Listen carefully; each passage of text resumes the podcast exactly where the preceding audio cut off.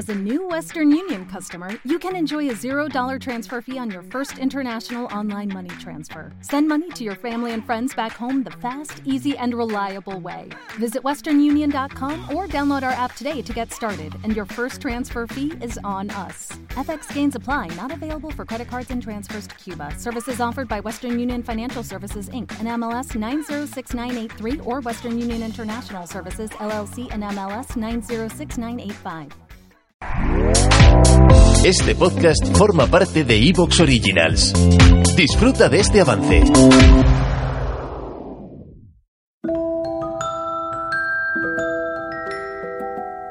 Me gusta ver el cielo con negros nubarrones y oír los aquilones horrísonos bramar.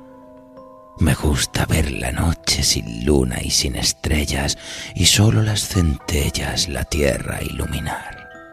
Me agrada un cementerio de muertos bien relleno, manando sangre y cieno que impida el respirar.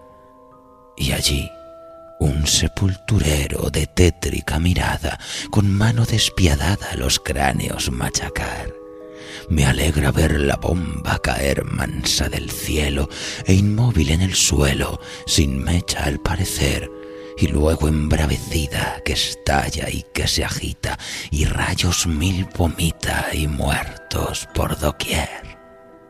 Que el trueno me despierte con su ronco estampido y al mundo adormecido le haga estremecer, que rayos cada instante caigan sobre él sin cuento, que se hunda el firmamento, me agrada mucho ver la llama de un incendio que corra devorando y muertos apilando quisiera yo encender, tostarse allí un anciano, volverse todo tea y oír como chirrea, qué gusto, qué placer. Me gusta una campiña de nieve tapizada, de flores despojadas, sin fruto, sin verdor, ni pájaros que canten, ni solaya que alumbre, y solo se vislumbre la muerte en derredor.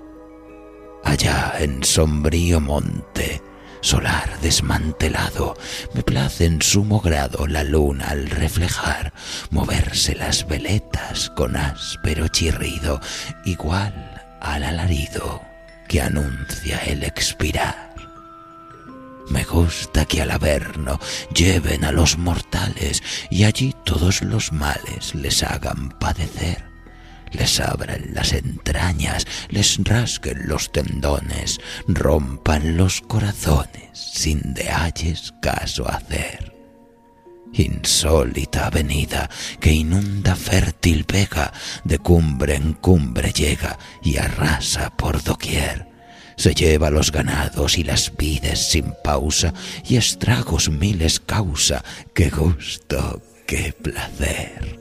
Las voces y las risas, el juego, las botellas, en torno de las bellas alegres apurar y en sus lascivas bocas, con voluptuoso halago, un beso a cada trago, alegres estampar romper después las copas, los platos, las barajas y abiertas las navajas buscando el corazón, oír luego los brindis mezclados con quejidos que lanzan los heridos en llanto y confusión. Me alegra oír al uno pedir a voz espino, mientras que su vecino se cae en un rincón y que otros, ya borrachos, en trino desusado, cantan al Dios vendado impúdica canción. Me agradan las queridas tendidas en los lechos, sin chales en los pechos y flojo el cinturón, mostrando sus encantos, sin orden el cabello, al aire el muslo bello. ¡Qué gozo, qué ilusión!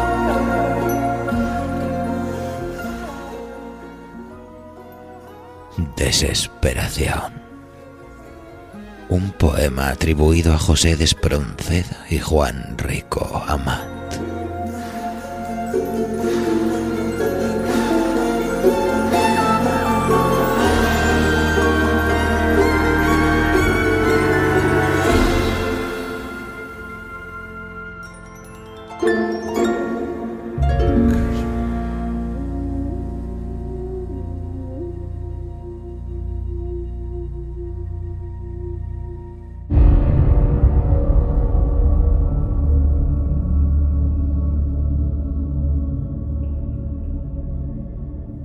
La maldad.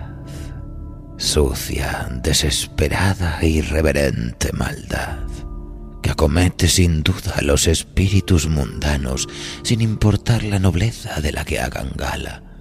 Se nutre de la avaricia y la mediocridad, se engrandece en las labores sacrosantas y germina y perdura entre aquellos que prefieren dejarla acampar a sus anchas. Aquellos que hacen oídos sordos ante la ignominia, que miran para otro lado ante el abyecto espectáculo del crimen que se desentienden al fin y al cabo, porque terminan considerando que su papel en esta vida es irrelevante, o que por pereza, por desapego, por miedo o por precaución, no sabrían qué hacer para refrenar a los malvados, sin pagar quizá caras las consecuencias. Y es que sí, a ratos Parece que los malos tienen más ansias de operar que los bondadosos, o que, por lo menos, hacen mucho más ruido. Pero no podemos olvidar tampoco los complejos y enrevesados matices de gris que pueblan el alma humana. Sean cuales sean las motivaciones de un acto de maldad, y pensando que no todo puede ser tan categórico, el elemento clave la esencia de todo el meollo. Parece ser que la indiferencia ante la maldad termina por consolidarla, por hacerla sistémica, hasta que llega un momento en el que pasa desapercibida, se camufla incluso entre las bondades, porque no hay nada peor que dejar que la maldad eche raíces para que una vez crecido el árbol, se vea con normalidad que los buitres se posen en sus ramas. Y a nadie le gusta que ronden los buitres sobre su cabeza, ¿verdad? Excepto quizá a los propios buitres, que supongamos se quieren mucho entre ellos, hasta que toca otro buitre que devorar. No obstante, es aquí donde llegamos a nuestro relato de esta noche, amigos, en el que el maestro Ambrose Bierce, escritor norteamericano ampliamente reconocido por su contribución a las letras de horror, especializado sin duda en los fenómenos de lo que Edgar Allan Poe llamaba el demonio de la perversidad. ¿Te está gustando lo que escuchas? Este podcast forma parte de Evox Originals y puedes escucharlo completo y gratis desde la aplicación de Evox. Instálala desde tu store y suscríbete a él para no perderte ningún episodio.